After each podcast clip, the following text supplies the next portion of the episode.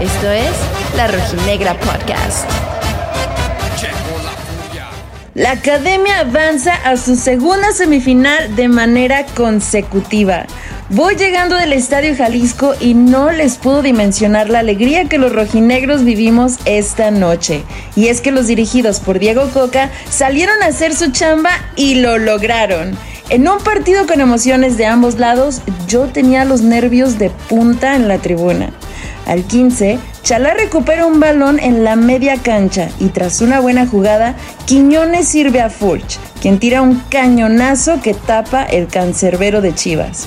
El rebaño no tardó en responder y al minuto 19 el Piojo Alvarado estrelló el esférico en el travesaño tras un tiro libre.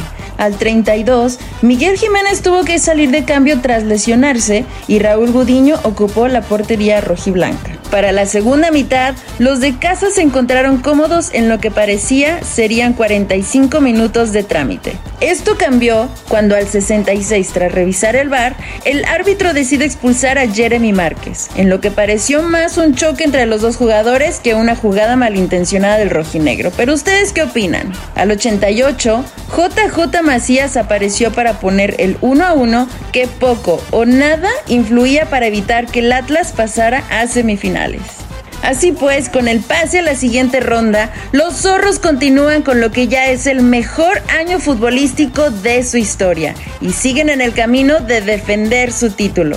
Yo por mi parte ya me preparo para alentar a los amigos del balón en la semifinal y los espero ustedes en la próxima.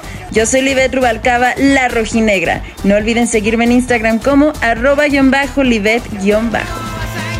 Esto es La Rojinegra Podcast. La Rojinegra Podcast.